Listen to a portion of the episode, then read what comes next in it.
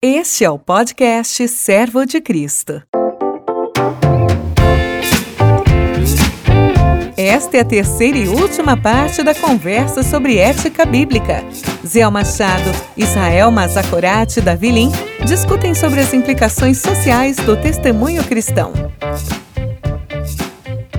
Olá pessoal, bem-vindo a todos vocês que nos acompanham nesse novo período de podcasts do Seminário Servo de Cristo. É uma alegria, como escola, poder compartilhar com vocês um pouco da nossa forma de fazer teologia, dessa maneira que procura fazer uma teologia vinculada ao texto bíblico, vinculada à igreja local, mas nunca perdendo esse sabor da amizade é uma grande oportunidade que nós temos como escola, um privilégio poder ter na equipe de professores e professoras pessoas com relações de profunda amizade. E essa amizade faz o tempero para a maneira como a gente conversa e pensa a teologia dá um clima diferente para lidar com os pontos concordantes, com os pontos discordantes, porque afinal de contas o reino de Deus é um reino de amigos e Deus nos chamou para ser amigos. Então a gente pensa teologicamente como amigos, procurando relacionar fé e vida. E é uma alegria poder, por meio deste podcast, convidar você para essa roda de conversa, para essa roda de amigos, onde eu tenho aqui o Israel Mazakorati e também o Davi Lim me acompanhando nessas reflexões. Já fizemos dois podcasts anteriores que você pode ouvir, e também agora esse é o nosso terceiro dessa série, tentando lidar com a ética e a Bíblia. São os temas que estão caminhando na nossa reflexão. Davi, bem-vindo. Israel, muito obrigado pela presença de vocês. Deixo aqui para vocês darem a saudação inicial para os nossos ouvintes. Olá, queridos. A vida não se conta em anos, mas em amigos feitos no Senhor. Ressoando aí a fala do Ziel. Prazer, Davi e Ziel, estar tá mais uma vez junto com vocês e com os nossos ouvintes nessa jornada de olharmos para a ética bíblica e o nosso mundo contemporâneo e desafios ministeriais, né? É, que legal, que legal ter a companhia de vocês. É, eu costumo dizer assim que Deus não nos chama para lugares ideais, Deus nos chama para lugares reais. E esses lugares reais, eles são lugares de conflito, lugares de tensão, lugares que sempre demandam muito da gente. A gente se sente insuficiente para dar conta de tantas perguntas e desafios que nós vamos vendo, né? A gente abre os jornais e lida com uma série de temas, com as crônicas do dia a dia são desafiantes. A melhor forma de orar talvez é com um jornal aberto, porque você vai transformando cada um dos temas que vão sendo apresentados ali em temas de oração. Tinha uma abachan na igreja, uma vovozinha, né? Abachan, que a gente diz em japonês, que ela um dia chegou na igreja muito chateada porque ela reclamou que os seus filhos, netos e bisnetos não deixavam ela fazer mais nada em casa. Ela estava contrariada, porque ela queria fazer coisas, né? E então, conversando com ela, ah, Batian, mas eles estão protegendo. Não, não, mas eu posso fazer alguma coisa e tal. E aí, passado um tempo, a Batian chegou feliz na igreja. E aí o pastor perguntou para ela a razão da felicidade. E ela disse: Eu descobri o que eu posso fazer coisas eu agora faço coisas o dia inteiro. Aí o pastor ficou curioso e perguntou: Mas Batian, o que, que você faz? Ela falou assim: Ah, Batian lê japonês, né? Batian lê português, né? Então, Batian, de manhã cedo, agarra jornal português, lê notícia e ora. Lê notícia e ora. Agarra jornal japonês, lê notícia e ora, lê notícia e ora. E ela passava o dia inteiro orando pelas notícias que ela lia no jornal japonês e no jornal português. No céu, a gente vai saber as consequências desse ministério de intercessão da Batian, que lá próximo dos seus 100 anos, um pouco mais de 100 anos, passava o dia intercedendo pelas notícias que ela lia. Pois é isso então, né? Quais são as implicações sociais do testemunho cristão? Quais são as implicações éticas que nós temos dessa relação entre a Bíblia, a nossa fé e a sociedade na qual nós somos chamados a viver. É sobre isso que a gente quer conversar. Eu abro agora para vocês opinarem sobre esses temas. Ô Zé, primeiro, obrigado por contar essa história, fantástica. Eu estava lembrando, Davi, que num episódio anterior você falou sobre os protagonistas da história da igreja que nem sempre são os grandes nomes, mas são os anônimos da fé, né? A gente vê histórias lindas em Atos nesse sentido, né? Quando a gente vê no capítulo 9 de Atos, né, quando Lucas narra para nós o evento do grande encontro transformador da vida, do que viria a ser o grande apóstolo Paulo, na mesma sequência narrativa, ele nos fala de Tabita, que tudo que ela tinha, ela colocava a serviço do reino e foi reconhecida como uma discípula de Jesus. É. E o que ela fazia? Ela costurava para as viúvas de Jope, né? E é fantástico isso, né? A gente perceber esse protagonismo dos anônimos da nossa fé. Muito bonita essa história, Zé. Obrigado por compartilhar com a gente. Voltando aí na questão que você colocou, Zé, eu acho muito legal o texto de 2 Pedro, capítulo 3, onde nesse texto eu acho que a gente encontra um ponto de convergência em alguns assuntos que nós já tratamos e o assunto que você levantou agora, que ele coloca o seguinte, a partir do verso 11: Visto que tudo será assim desfeito, que tipo de pessoa é necessário que vocês sejam? Vivam de maneira santa e piedosa, esperando o dia de Deus e apressando sua vinda. Naquele dia, os céus serão desfeitos pelo fogo e os elementos se derreterão pelo calor. Todavia, de acordo com a sua promessa, esperamos novos céus e nova terra onde habita a justiça. Portanto, amados, enquanto esperam estas coisas, empenhem-se para serem encontrados por ele em paz, imaculados e inculpáveis.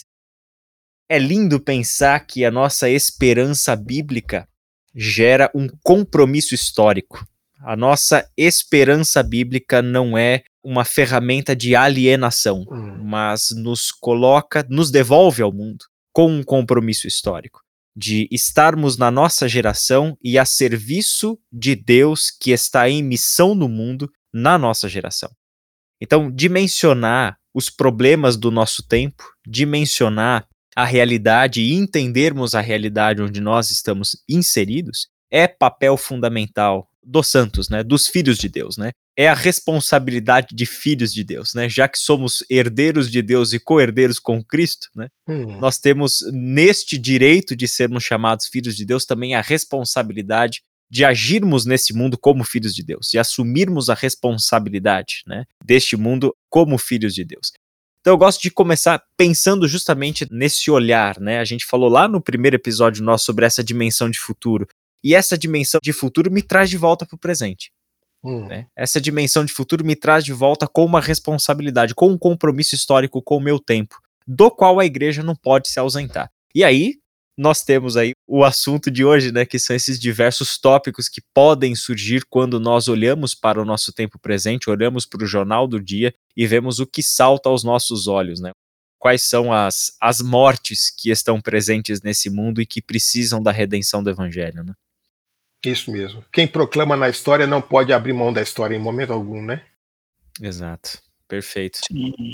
Bem, eu quero começar minha resposta relembrando daquele clássico do John Stott, ouça o espírito, ouça o mundo. Às vezes as pessoas acham que é ouça o espírito ou ouça o mundo. Né? E eu acho que a, a experiência da Bachana aí nos dá essa experiência de uma igreja de duas asas. E sem abrir mão das duas, né? da relevância histórica e da fidelidade bíblica. E retomando a ideia dos pequenos como os protagonistas do reino, você citou aí o Novo Testamento e eu fico pensando no Antigo Testamento, Ana e Ruth. Uhum. Momentos fundamentais da história de gente que faz caminhar a história de salvação. Né? Sucessão, ali no início de 1 Samuel, uma oração de uma mulher chorando faz a história de Deus caminhar. Hum. É, então eu fico pensando também que a gente se situa em uma história maior as nossas pequenas histórias, elas precisam responder aquela pergunta, né? De que história eu faço parte? O McIntyre, na obra dele After Virtue, que diz, né, eu só posso responder a pergunta o que devo fazer, que é uma pergunta ética, hum. se eu puder responder a pergunta anterior de que história ou histórias eu faço parte. Se são os anônimos do reino que carregam a história de salvação, é porque eles conseguiram se situar com fidelidade bíblica e relevância histórica diante da história de salvação. Né? Uhum. E eu acho que isso traz muitas consequências para nós. Né? Tira uma criança tira as histórias das crianças para você ver, elas vão ficar gagas, não vão ter roteiro de como agir. Né? Hum. Então, eu fico pensando aqui que parte da nossa tarefa teológica é dupla. Uma é dizer, sim, Deus te salva pessoalmente. Essa é uma mensagem de como você pode ser salvo. Mas essa mensagem não é só para você, ela é uma narrativa de redenção do cosmos, em que tem vários capítulos: é, criação, queda, Israel, exílio. E esses horizontes tiram a gente de uma dimensão muito individualista da fé. E, obviamente, isso nos leva a pensar implicações sociais do evangelho, porque é. se, por exemplo, eu tenho uma visão abrangente de mal e de pecado na queda, nesse segundo capítulo após a criação, eu também vou precisar de uma visão mais abrangente de redenção, de restauração. Se a queda teve capítulos com consequências físicas, emocionais, ecológicas, então o meu projeto de visão de salvação inclui toda a realidade de Deus. Né? Então, acho que parte disso tem a ver com essa recuperação de uma teologia narrativa e que não nega a importância da dimensão individual, não solitária, né? Hum. mas a dimensão pessoal, mas que nos lança para além de nós mesmos. E diante disso, a gente aprende a fazer a comparação, a exegese bíblica e exegese histórica. Né? De quais histórias eu faço parte? Quais são as histórias da minha família? Eu venho de uma família de imigrantes. Quais são os desafios que os imigrantes têm? Por que eles precisam se afirmar? Porque eles fazem. Então, isso quer dizer que a dimensão da graça vai precisar ser recuperada, por exemplo. Né? Hum. Ou que dizer de Agostinho de Pona, lá, quando em 410 Alarico saca a cidade de Roma, né, tem um saque, e aí ele faz todo um projeto de teologia por duas décadas para fazer exegese de Roma. Os primeiros dez capítulos são criticando os romanos, dizendo: vocês são os culpados pela sua própria tragédia, agora deixa eu falar do evangelho. E ele faz um trabalho incrível e pega todos os séculos e vai dizendo por que, que Roma caiu e não os cristãos são os culpados da queda de Roma. E aí depois ele vem com a segunda parte, que é a parte bíblica. Então é essa tarefa dupla de ouvir o espírito e ouvir o mundo, de modo que o nosso testemunho também possa se perguntar o que é que eu devo fazer, porque eu faço parte de uma história maior. Parte desse problema, Davi, quando a gente tem essa percepção, a gente quase se converte novamente. Por exemplo, eu vou contar um pouco da minha história. Eu cresci num ambiente evangélico, batista, fundamentalista, bem tradicional, conservador, e na década de 70, né? Então, quando eu chego na escola, eu, por causa do esporte, eu mudo de escola, e quando eu chego da escola, eu descubro no ensino médio que existia um movimento estudantil, que eu não ouvia falar disso. E conversando com meus professores de história, meus amigos, eu comecei a me inteirar das pautas do movimento estudantil. Então, eu estou falando aqui de 75, 76, 77. E aí eu começo a tentar relacionar a minha fé da escola dominical com as temáticas que os meus colegas na escola conversavam, com as coisas que eu lia no Tribuna da Imprensa, no Jornal do Brasil, lá no Rio de Janeiro, e eu vejo um abismo muito grande. Havia um silêncio sepulcral com relação a esse tema. Enquanto eu via meus amigos engajados nesses temas na escola, eu não conseguia conversar com eles, porque eu não tinha repertório para lidar com aquilo. Eu nem sabia que aquelas coisas existiam. E aí eu me senti curto, porque eu falei assim: a minha fé não me dá sustentação para esse tipo de experiência, para esse tipo de interação. E então eu comecei a ler os profetas na Bíblia. E aí comecei a descobrir peraí, opa, tem alguém que dialoga com essa realidade de injustiça, tem alguém que dialoga com essas situações é, de crise econômica, de apropriação indevida, de violência, de falta de liberdade. E, e aí eu falei, mas esses textos estavam na Bíblia desde quando? E por que nunca me ensinaram sobre isso? Eu tentei fazer na, era muito o Antigo Testamento na minha igreja, a gente ia no máximo até Gênesis 12, até o chamado de Abraão. E depois dali para frente, talvez um pouco de Êxodo na Páscoa e ponto. Mais nada. E Êxodo, uma leitura muito mais espiritualizada e tal. E fazer esse caminho foi, por exemplo, eu tive que esbarrar no livro de Stott, crer também pensar. E eu falei, opa, então eu posso crer e posso pensar, porque eu achava que as coisas eram incompatíveis. Quem cria não fazia perguntas, quem cria, cria. Pronto. É assim.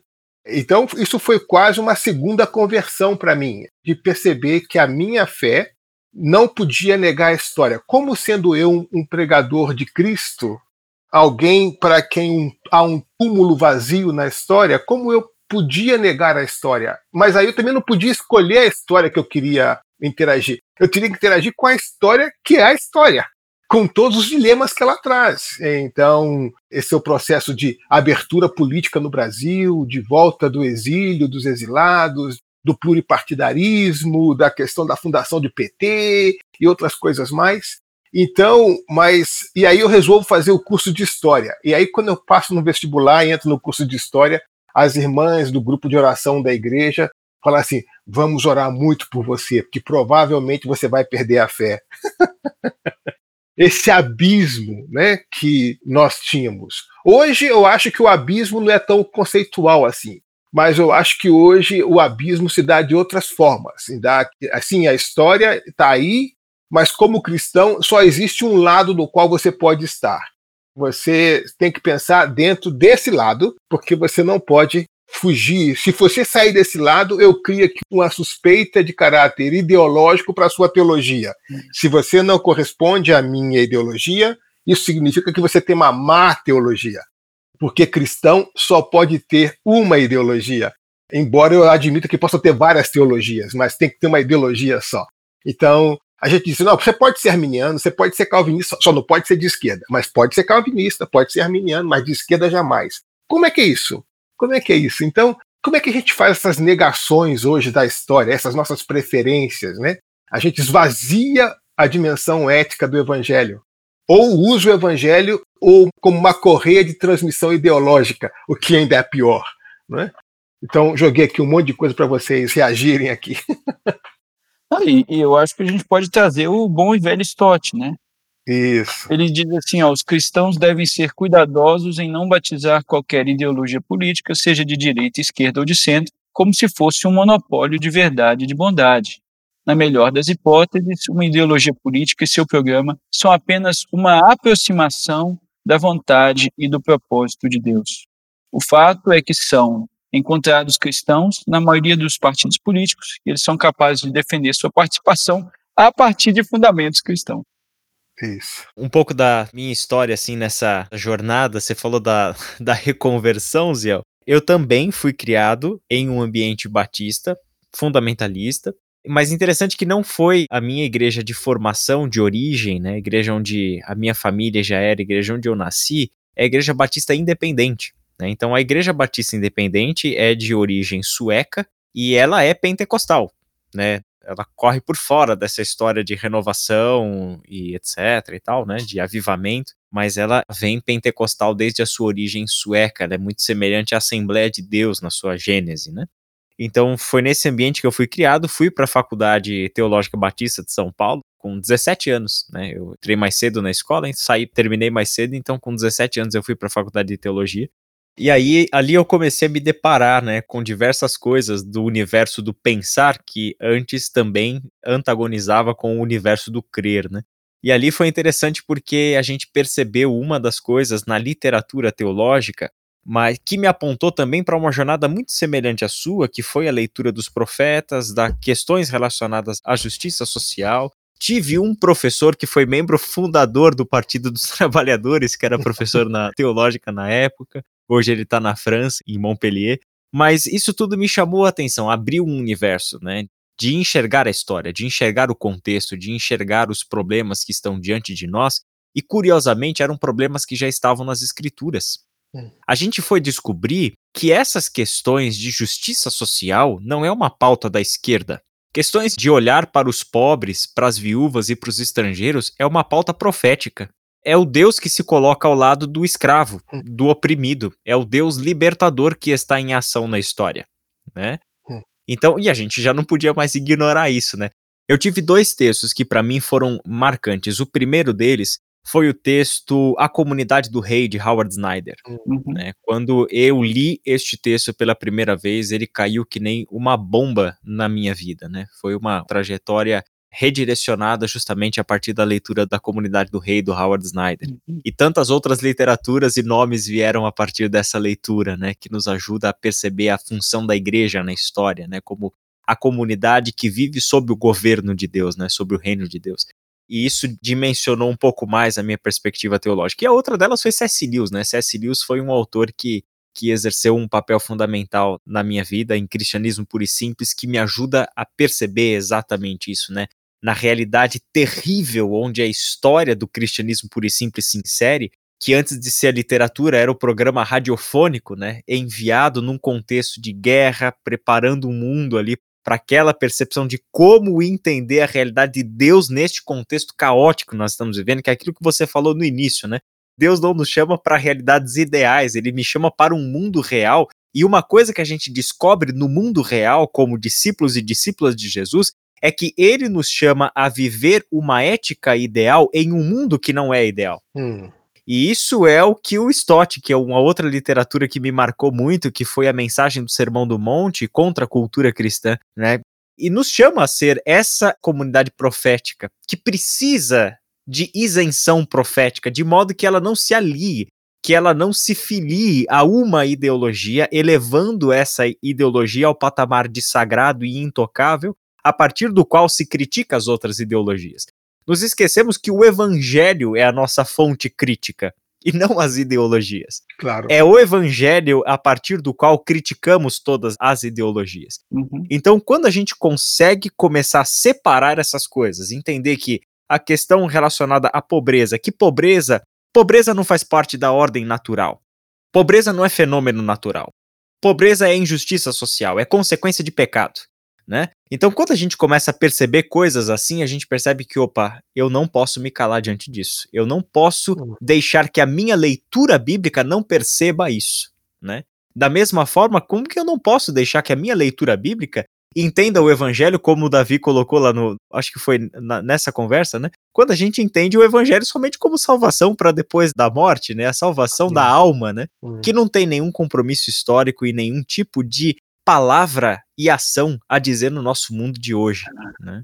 Pois é. Porque a gente tem que perguntar, né? Quer dizer, frente ao que eu vejo, como é que o evangelho responde? Uhum. Que resposta o evangelho me dá para as situações que eu vejo? Então, antes de ser um problema existencial, ideológico, político, a questão da pobreza, por exemplo, é uma questão demográfica. Eu tenho mais pobres do que qualquer outra coisa. Então, frente à necessidade que eu vejo, como é que eu respondo? De que maneira o evangelho me inspira para isso, né? Uhum. E eu, de fato, também acho que a resposta do evangelho é muito mais ampla, porque enquanto a ideologia vem e diz, olha, no mundo você tem um opositor, ok? O evangelho reconhece que há oposição no mundo. A ideologia vem e diz, então, mas a maneira de resolver o problema é você vencer o seu opositor e eliminar a sua oposição. E aí o evangelho vem, ok, o problema não está só no seu opositor, tá nele também está em você. E a solução não é eliminá-lo, a solução é se reconciliar com ele. E está aqui o preço que vai ser pago pela reconciliação. Deus em Cristo paga esse preço. Então, o evangelho é muito mais sublime do que qualquer produto cultural humano, qualquer ideologia humana, qualquer solução do artífice humano, qualquer projeto, né?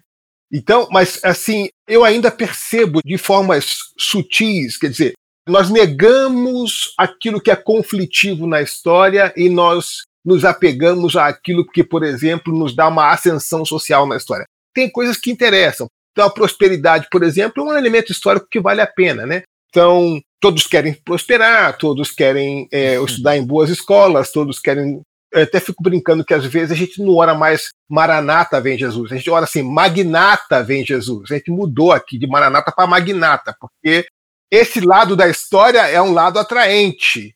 Só que ainda é pernicioso, porque se é histórico é ambíguo, está marcado pelo é. pecado. Então, como é que eu posso celebrar o êxito individual no meio da tragédia coletiva? Quer dizer, a dimensão de solidariedade, como é que fica nisso, né? Ou seja, o evangelho tem implicações éticas e ponto, quer dizer, qualquer dimensão da fé que está encarnada tem dimensões históricas e éticas que é impossível você evitar. É. Sem dúvida. E a impressão que me dá é que a gente corre os riscos, ainda mais numa sociedade polarizada como a gente está, primeiro de fazer o diferente de nós o inimigo. Hum. E segundo, viver e experimentar visões reducionistas da fé e da experiência da salvação. Por um lado, uma fé que foca só no indivíduo, ela perde a dimensão de que nós somos igreja, somos comunidade, que a partir de Pentecostes Deus não salvou uma pessoa que vai ser bem sucedida. Né? Deus está criando uma experiência de gente junta, né? com todos os seus problemas. E de preferência que a igreja tenha gente de diferentes classes sociais, porque isso faz a gente menos cego às nossas próprias viseiras. Né? Por outro lado, a gente também corre o risco de fazer da revolução da classe social o objetivo último, quando, na verdade, a via do evangelho é a via da misericórdia e não da luta de classes. Né? O evangelho, ele, falando aqui mineiramente, né, é a terceira margem do rio do Guimarães Rosa. Hum. E toda vez que a gente se prende a uma margem, a gente corre o risco de não entender o fluxo da história e o que Deus está fazendo nela. Concordo, concordo, concordo. Uhum, uhum. Interessante a nossa tendência, né, Ziel e Davi, de silenciar assuntos sobre os quais a Bíblia fala tanto. E falar tanto de assuntos sobre os quais a Bíblia fala pouco. Hum. É. Então, a gente é seletivo até mesmo na nossa leitura da Bíblia, porque nós permitimos que óculos, cosmovisões diferentes daquela das Escrituras, nos permitam avaliar tanto fazer essa exegese tanto da cultura e do tempo como também das escrituras, né? Chama a atenção que o, o N.T. Wright, em uma publicação em português recente, que é o Como Deus se tornou rei, ele começa a sua argumentação trazendo justamente esta tendência que aos olhos dele é problemática no fazer teologia. E isso não falando de teologias contextuais e etc que são tão criticadas no universo acadêmico do norte global, né? mas falando das bases dos principais credos e teologias que a gente consideraria como ortodoxas, né? Que é silenciar sobre aquilo que os evangelhos mais falam, que aqui na teologia latino-americana a gente já fala isso há tanto tempo, né? Que é o seguinte, a gente olha para os evangelhos e o que fica como verdade teológica fundamental que virou doutrina, que virou proposição para nós? Hum. Nascimento virginal, morte e ressurreição só que interessante que nascimento virginal, morte e ressurreição é a parte menor do evangelho, dos evangelhos. Hum. E tem evangelho que nem fala do nascimento, né? Já vai direto ao ministério, né? Hum. E o que o evangelho mais fala e que nós silenciamos é justamente aquilo que traz para nós as implicações éticas da comunidade dos discípulos, que é um grupo de homens e mulheres vivendo sob o reinado de Deus. Amém. Né? E as implicações éticas disso, do olhar para a cidade e identificar e lamentar e chorar pela cidade. Né? Do olhar para as mazelas do ser humano e descobrir o pobre, descobrir o excluído, o marginalizado, descobrir essas pessoas e dizer: o reino de Deus é de vocês, o reino de Deus está aqui para trazer cura para vocês. Né? É chamar à mesa do banquete do rei aqueles que eram os improváveis né? Uhum. É Jesus personificar no seu chamado ao discipulado e construção dos seus próximos, amigos mais próximos que viriam a ser os seus apóstolos, aquilo que ele haveria de fazer na cruz, a reconciliação. É ele chamar para o grupo de amigos que andariam junto e estariam com ele quem? No mesmo grupo, um zelote e publicano. Pois é. É. Os dois extremos de um povo. É. Onde a reação entre eles não seria da indiferença. Um não é indiferente o outro, não. Um odeia o outro. É. Entende? E toma cuidado com Simão Zelote, porque ele tem um punhal lá que pode ser que uma hora venha o velho é. Adão e, e apunhale o publicano. É coisa séria. Ele sabia usar, né? Exato. É. é. é. Seguir a Cristo realmente tem um incômodo, né? nem sempre Jesus vai por caminhos que nós gostaríamos de ir. É. Então, esse desafio histórico de seguir as pisadas de Cristo, né, reconhecer o seu caminhar na história, essa minha disposição de estar leve o suficiente para segui-lo e não preso a outras coisas, para poder segui-lo no ritmo que ele vai, aonde ele vai e não ficar tentando adestrar a Cristo uhum. e torná-lo o anão do meu jardim, né? fixo lá no meu jardim. Então eu ponho Cristo como aquele anão de jardim que fica preso lá. Não, não, saia daqui. Não me invente história. Né? É. E aí toca na minha porta alguém que diz assim: ok, como é que eu respondo cristamente a essa necessidade? Então, não pode se transformar Cristo em um anão do jardim, né? Ele é o Senhor, uhum. a gente tem que segui-lo na história. ir para os caminhos onde ele vai. A gente tem essa experiência dos discípulos também. melhor você não ir para Jerusalém, porque o negócio vai ficar difícil. Né? Então a gente sempre tem essa ideia de tentar sugerir ser o GPS de Jesus. Jesus, melhor recalcular a rota e ir nessa outra direção e não naquela direção. É. é. João 11 tem aquela narrativa linda, né? Onde Jesus se depara com a realidade da morte. Pois né? é. A realidade da morte do amigo. E diante daquilo, ele encontra um momento para ensinar justamente isso que você falou, né, Ziel? Para os seus discípulos: ó, é necessário que a gente vá para lá. Mas aí vem os discípulos querendo dizer: não, Jesus, não é necessário que a gente vá para lá. Sabe por quê? É. Porque há pouco tempo tentaram te matar lá, tentaram apedrejar a gente lá. Então não é bom que a é. gente vá para lá. Não é, é, sensato fazer isso. Mas aí vem. Você tá sempre... sem memória. Exato, né? Uhum. Aí vem esse chamado de Jesus para nós, né? O dia não tem 12 horas. Se você anda comigo, você vê a luz. Você sabe por onde você anda. Uhum. Mas se você anda comigo, se você tentar caminhar às escuras, é óbvio que você vai tropeçar, mas quem anda na luz vê este mundo, vê o que tem pela frente, né?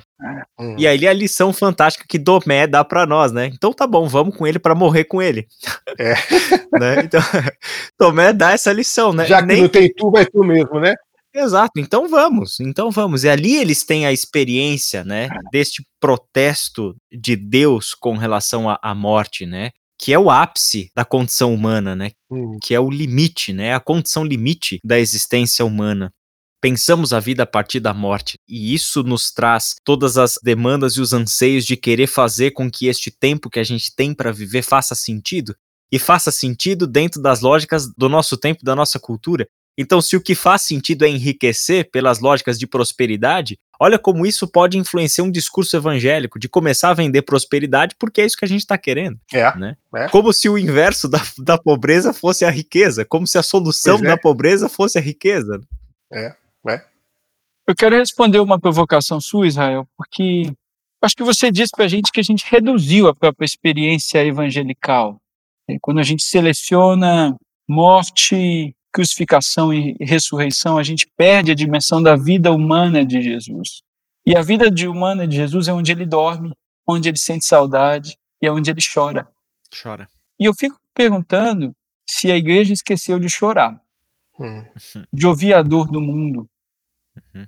É, eu fico perguntando se o mundo não diz aqui, me acompanha na minha dor, anda comigo, como Jesus andou com os discípulos lá no caminho de Emaús. Né? Sim.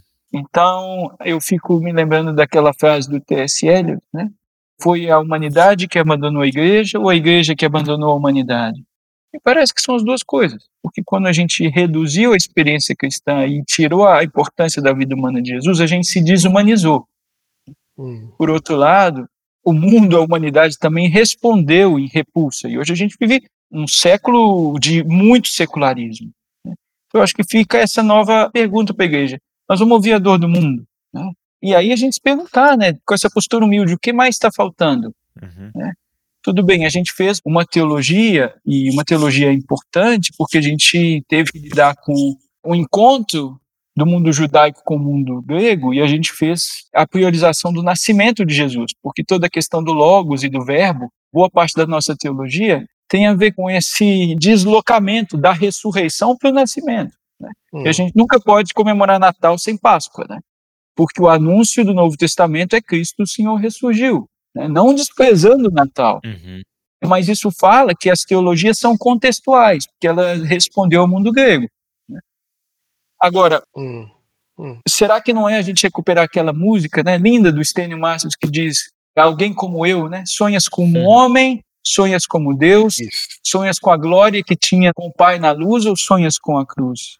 Né? É. É. E, e aí eu fico pensando, né? O caminho de Jesus é esse caminho lá de, é. do Manifesto de Nazaré, de Lucas 4, né? Eu vim para libertar os cativos, eu vim para dar vida a quem não tem vida e confrontando as ideologias nacionalistas do tempo, né? Quando ele uhum. cita os estrangeiros na mão o sírio, por exemplo, ele diz aqui, ó, eu encontrei mais fé do que aqui em Israel.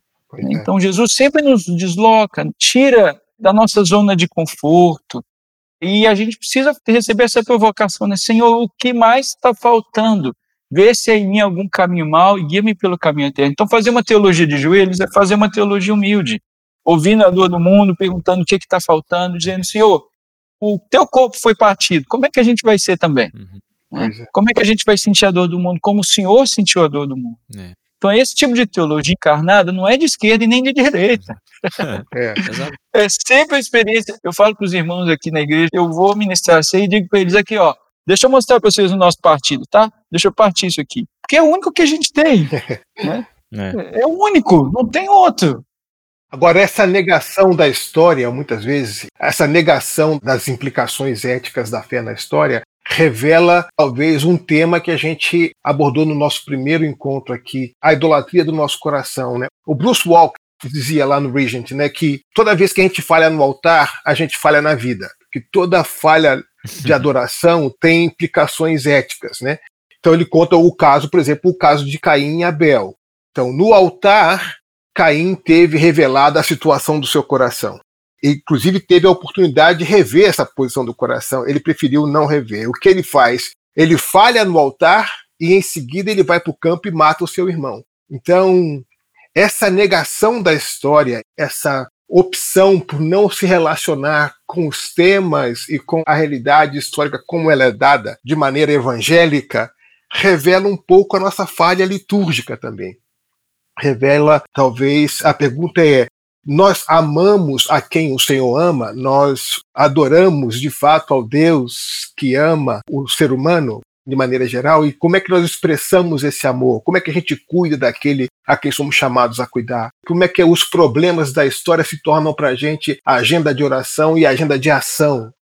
Então, essa experiência né, de que, olhando para a forma como nós nos relacionamos com a história, mostra também que tipo de experiência nós temos no altar, né? Quando há essa falha na adoração, essa falha na ética, com essa falha na adoração no altar, leva uma falha na vida, né? As coisas estão relacionadas, né?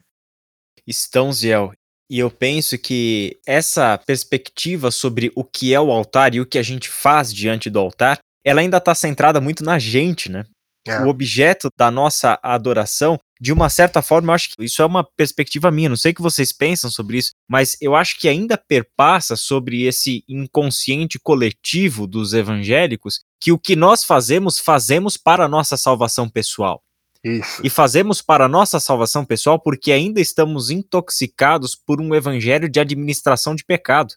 Que não entendeu que o problema do pecado foi resolvido por Cristo na cruz e que eu vivo não pelos meus méritos, mas vivo pelos méritos de Cristo. Uhum né? É. Então não é o que eu faço ou o que eu deixo de fazer que vai me fazer Deus amar mais ou a menos a mim. Ele me amou em Cristo Jesus. E ali é que ele deu a sua resposta ao pecado. Então, isso se reflete na ética, né? Quando a gente trabalha com os alunos de ética cristã, a gente fala sobre uma diferença característica da ética judaica do tempo de Paulo, que algo característico ali é que a perspectiva ética repousa sobre o aspecto negativo da ação é um povo que foi acostumado a pensar a partir de uns 10 mandamentos, e 10 mandamentos trabalham sempre a partir da negação. Não faça isso, não faça aquilo outro e etc. Então, parece que é o povo que se acostumou a pensar no aspecto negativo da ação, e de uma certa forma a gente percebe que é isso está presente como uma consequência ética, onde o culto que nós prestamos, prestamos com medo de ir para o inferno. Né? Hum, com medo hum. de porque a gente ainda tem que administrar pecado, né? E aí a gente se esquece que a palavra de Deus, o evangelho de Jesus Cristo, não coloca o seu acento no aspecto negativo da ação, mas vai além e coloca o seu acento no aspecto positivo da ação. Tá? Então não é tanto o que eu deixo de fazer, mas é o que eu faço. É o que eu tenho que fazer. Hum. O enfoque ético neotestamentário é missiológico. Hum. Então ela me leva em direção ao outro. Uhum. Então, não é à toa que não tem nada mais. Você falou de sermos provocados por Cristo, de irmos aonde Cristo nos chama para ir. Não tem nada mais provocativo para mim do que Mateus 25, uhum. que me leva ao encontro de Cristo aonde? No preso, no necessitado, no faminto, uhum. no nu. É encontrar o Cristo ali. Então, será que tudo isso não deveria ser lido por nós se a leitura do nosso tempo e do movimento, do sopro do Espírito do nosso tempo, não seria entendermos que o Cristo está nos chamando para um encontro com Ele em lugares improváveis para nós hoje? Hum. que estamos claro. fechados em um tipo de leitura, mas que não é improvável à luz do evangelho. Se você lê os evangelhos com sinceridade, você já vai ver que não, isso não é improvável, isso está ali, era o que Jesus fazia, era com quem ele andava. Era as pessoas para as quais ele dava o privilégio da comunhão de mesa com ele. Uhum. Era isso. Exatamente, exatamente. Né? Aí a gente pega um apóstolo Paulo, em um versículo, ele mostra isso de uma maneira fantástica é, Efésios capítulo 4, versículo 28. Eu falava com os alunos sobre isso hoje de manhã, inclusive. Ele diz o seguinte: olha, quem é ladrão, pare de roubar. Mas o interessante é que ele está escrevendo para a igreja, né? Não está escrevendo para o mundo. Então, é, olha é. o tipo de gente que está na igreja, né? Então, quem é ladrão, para de roubar. E aí vem a lógica de uma leitura ética que repousa em primeiro lugar no aspecto negativo. Então, quem é ladrão para de roubar, e, em vez disso, mude o comportamento, mude a conduta. Em vez disso, use as mãos para trabalhar com empenho e honestidade. Na nossa ética, a gente pararia por aí, né? Porque se eu trabalhar com empenho e honestidade e ganhar o meu dinheiro, eu não vou precisar roubar. Mas uma ética cristã repousa o seu assento no aspecto positivo da ação. Então não é parar de roubar para trabalhar para ganhar dinheiro, para não precisar roubar, mas é parar de roubar para trabalhar, para poder ajudar generosamente os necessitados. Uhum. É uma ética que me leva em direção a quem? Ao necessitado. E não é interessante que a comunidade cristã que se uhum. forma em Jerusalém, descrita em Atos 2, em Atos 4, é uma comunidade que, sem necessidade de lei e de mandamento, sem necessidade de um código ético, olha para o seu tempo, olha para a situação das pessoas e chega a uma conclusão fantástica. Se aqui entre nós existem necessitados, nós temos o dever de acabar de cuidar com a pobreza, uhum. de cuidar desses necessitados. Então, é aqui que coloca-se para nós esse assento da ação ética cristã no mundo. O próximo, na sua necessidade, é Cristo vindo ao meu encontro. Hum. E eu, em missão e cuidado, sou Cristo indo ao encontro dele. Isso. Esse é o movimento. Você humaniza a quem você vai ao encontro e você humaniza você mesmo por ir ao encontro, né?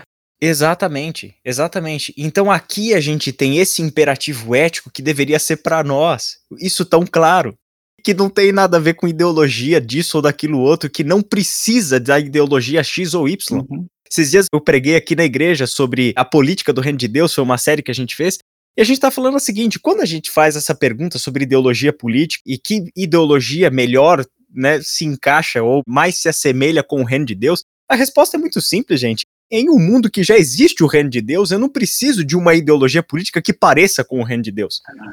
Né? Por que, que eu estou querendo uma coisa semelhante com o reino de Deus em uma realidade onde o reino de Deus já é realidade presente? Né? E então, aliás, a ideologia não vai me dar isso. Exato. Seria uma falsa promessa. Exato, exatamente. Uhum. É eu seguir o ídolo. Exatamente. Né? É seguir o ídolo, que é mudo, que é uma criação, que é uma imaginação nossa, mas ele é mudo, ele não tem poder para falar, ele não tem voz, tem ouvidos, mas ele não vai ouvir, e assim por diante. Né? Dá quase para fazer um neologismo aqui, um ideologia. Tem ídolo na raiz esse negócio aqui. Uhum. Pois é, pois é, o evangelho me dá respostas muito mais amplas, muito mais amplas. É claro que as mediações socioanalíticas são importantes, né? Claro. Nós não temos na Bíblia recomendações sobre, por exemplo, habitação urbana, sobre ciclovias na cidade, sobre. Uhum. É, mas nós temos um ensino bíblico que resgata o valor do ser humano. Então, como é que as nossas políticas públicas resgatam a vida e defendem a vida e promovem a vida. Então, uhum. embora nós não tenhamos na Bíblia soluções para transporte público, mas nós temos uma perspectiva humana tão dignificada, tão importante, que faz com que é dessa forma melhor de transportar as pessoas na cidade. Uhum. É dessa forma que a gente pode fazer com que eles vivam melhor. Eu me lembro de um caso na África do Sul, de um pastor amigo, César Molebatese, que foi um dos líderes de Lausanne durante muito tempo. César Molebatese chegou a trabalhar como um dos assessores de Mandela. Na igreja do César Molebatese, eles tinham ao lado da igreja uma fábrica que tinha muitos acidentes de trabalho. E as pessoas morriam porque não alcançavam o posto médico na rapidez suficiente para ser atendido. Então, os irmãos da igreja oraram e chegaram à conclusão de que a igreja devia comprar uma ambulância para poder ajudar no transporte dos feridos de maneira mais rápida para o hospital. E eles fizeram isso. E aí, de fato, entenderam e puderam socorrer muitas vidas. Até que um grupo de profissionais na igreja falou o seguinte: será que estamos fazendo a pergunta certa? Nós somos engenheiros aqui na igreja. Será que nós não podemos entrar na fábrica e tentar ver o sistema de produção e ver se não há mudanças possíveis no sistema de produção que evite que aconteça acidentes de trabalho? E eles pediram permissão aos donos da empresa para entrar na empresa e ver a maneira como eles produziam. Então, os engenheiros de segurança, de produção, entraram lá e mudaram o sistema de produção daquela fábrica e reduziram para zero o número de acidentes de trabalho. E puderam doar aquela ambulância para uma cidadezinha do interior que não tinha ambulância para poder socorrer os seus enfermos. Então, essas possibilidades né, de você inspirado pelo Evangelho, olhar para os problemas humanos e dizer como é que nós podemos valorizar essa vida humana, como é que nós podemos cuidar dessa vida humana uhum. e usar todo o saber. Então, você redime as mediações socioanalíticas nesse sentido aqui. Você Exato faz um uso mais amplo e humano dessas coisas. Você dá um sabor especial a essas iniciativas humanas de resposta aos problemas humanos, não é isso? Exatamente. Davi, você quer falar alguma coisa, Davi? Você está inquieto aí, estou só vendo você com essa inquietação de pregador, querendo concluir aqui, fazer um sermão, um apelo final. Eu tenho aprendido com você. Eu fico pensando aqui que, lembrando daquela frase de Irineu de Lyon, que a glória de Deus é um ser humano plenamente vivo, né? Hum. E eu fico pensando tanto que a gente precisa incluir na nossa experiência missionária tanto a dimensão de fazer discípulos de todas as nações, quanto o grande mandamento de amar Deus acima de todos e ao próximo como a nós mesmos, mas a gente muitas vezes esquece a importância de Jeremias 29, de buscar plantar jardins e a paz e a prosperidade da cidade para a qual o Senhor nos enviou.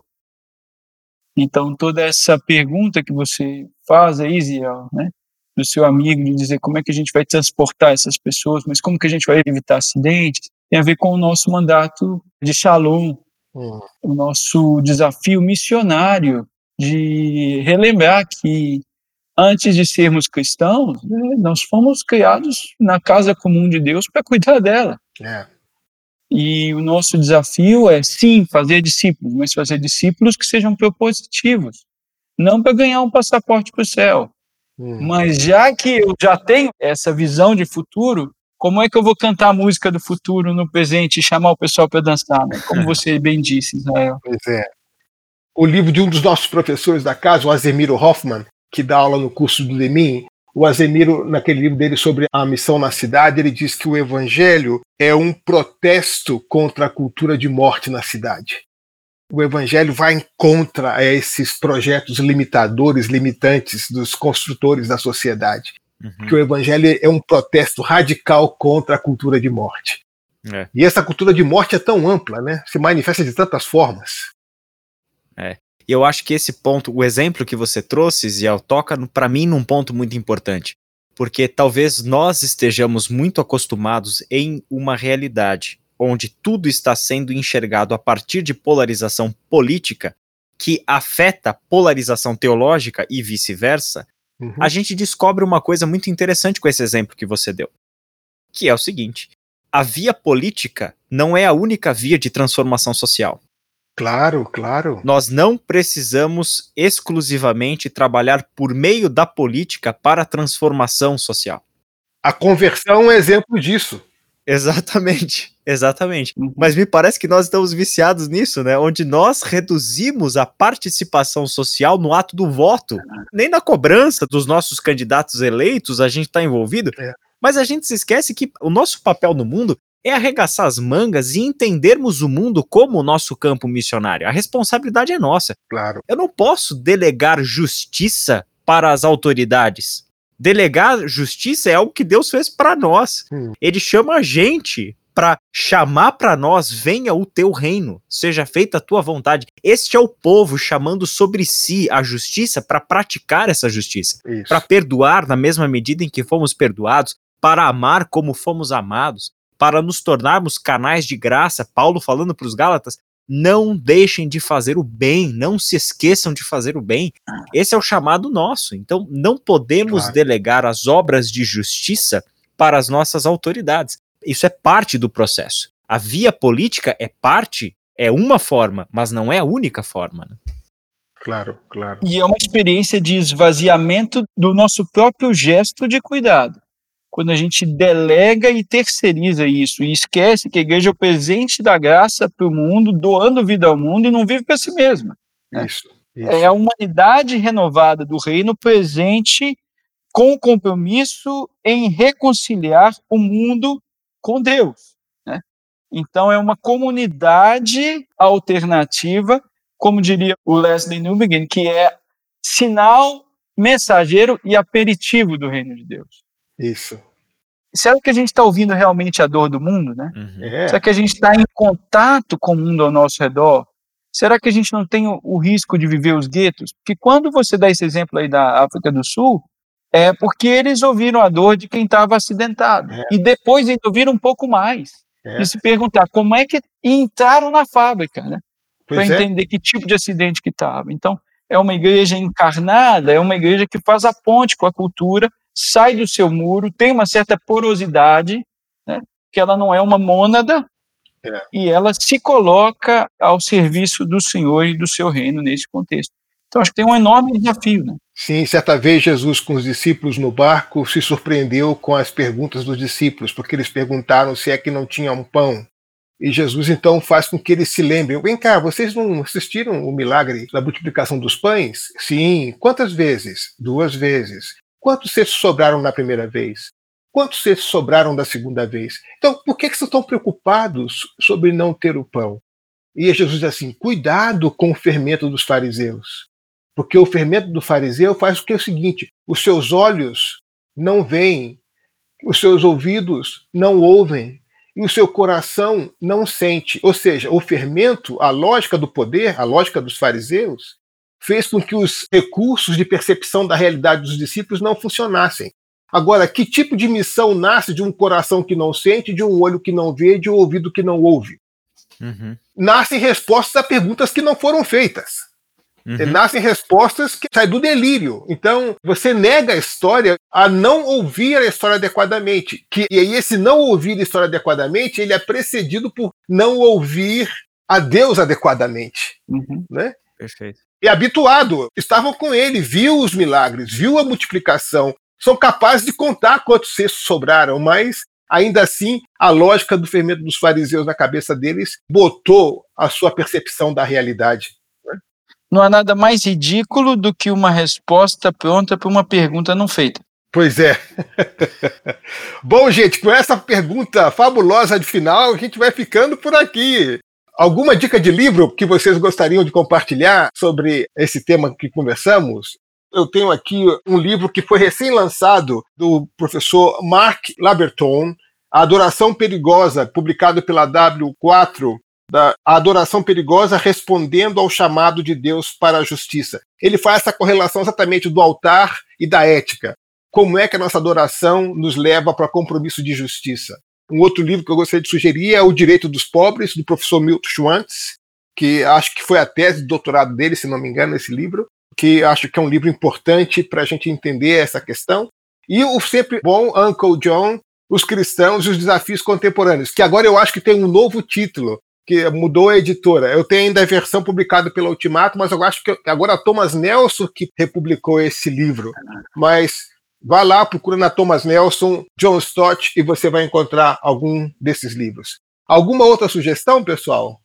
Ah, eu tenho, Ziel. Eu gostaria de recomendar três livros aqui também, que é o seguinte. O primeiro deles, também vou nessa pegando o gancho da tua última referência, citando o discípulo radical do John Stott. Eu acho que o discípulo radical nos ajuda muito a perceber que toda essa nossa participação no mundo tem a ver com a nossa identidade como discípulos de Jesus, né? Então as, as uhum. características elencadas ali no final de uma jornada maravilhosa de vida, de piedade, de reflexão do John Stott, ele nos presenteou com essa obra aí, né? Então, o discípulo radical do John Stott.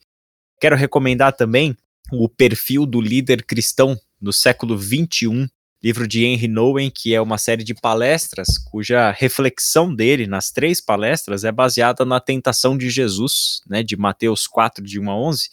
E aí ele fala de três tópicos que são fundamentais para todos nós que exercemos uma função de liderança, mas que se estende claramente a toda a participação cristã no mundo, né? Que é a tentação de causar impacto, a tentação de ser espetacular e a tentação de ser poderoso. Nessa, são três tópicos mais atuais do que isso impossíveis, né? E o terceiro livro é aquele que eu já disse para vocês que tem um papel fundamental na minha trajetória, que é a Comunidade do Rei, do Howard Snyder, né? Então a, a Comunidade do Rei, Howard Snyder, é um texto que eu acho fundante aí para nossa reflexão sobre esse assunto. Joia. Davi, alguma dica? Duas. A primeira é Missão Transformadora do David Bosch, um clássico de missões, de teologia da missão. O capítulo dele sobre Lucas, Atos e o lugar de praticar o perdão e a solidariedade com os pobres, no capítulo 3 desse livro, é uma maravilha. Então eu, eu quero recomendar esse livro desse sul-africano. É, uma outra coisa que eu queria pensar, gente, é que a nossa igreja brasileira ela tem uma dificuldade porque ela não vê além do seu próprio horizonte. Então a gente precisa de se entender como cristãos globais. Eu tive a oportunidade de, alguns anos atrás, estar num congresso do movimento de Lausanne, e parte do processo é que a gente redescobre, é ouvir outras culturas e ouvir irmãos que estão sofrendo por causa de Cristo. E quando a gente abre essa percepção, a gente percebe que, que essas dimensões de sofrimento que são necessárias para a gente ouvir os pobres, elas também estão muito além do que a gente está enxergando. Né? Hum. Por causa desse horizonte aberto, eu queria indicar um livro que é o Cristo Nosso Reconciliador, das palestras do movimento de Lausanne, do terceiro congresso de Lausanne, lá da cidade do Cabo. Porque ela tem uma visão global, é gente de diferentes contextos pensando o evangelho, a igreja e o mundo. Joia. Muito obrigado, Davi. Muito obrigado, Israel. Foi uma delícia fazer esses três papos com vocês. Aqueles que nos ouvem, muito obrigado pela sua atenção. Como disse, esse é o terceiro de três, então tem ainda dois encontros anteriores que você pode ouvir. Nós, como Seminário Servo de Cristo, estamos muito felizes de poder contar com Davi, com Israel como professores da escola. O ministério de vocês tem sido muito reconhecido e muito afirmativo. Os alunos falam de vocês com muito carinho. Vocês são bênção para a gente na escola e a gente agradece a Deus por isso. Venham conhecer nossa escola, nós estamos aqui para servir vocês. O nosso nome é esse mesmo, Servo de Cristo.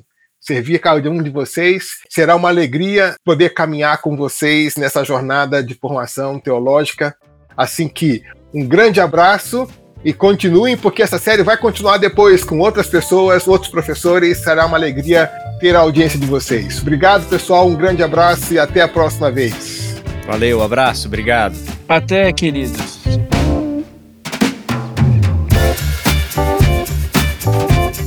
Você escutou o podcast Servo de Cristo. Para mais informações, acesse o site www.servodecristo.org.br.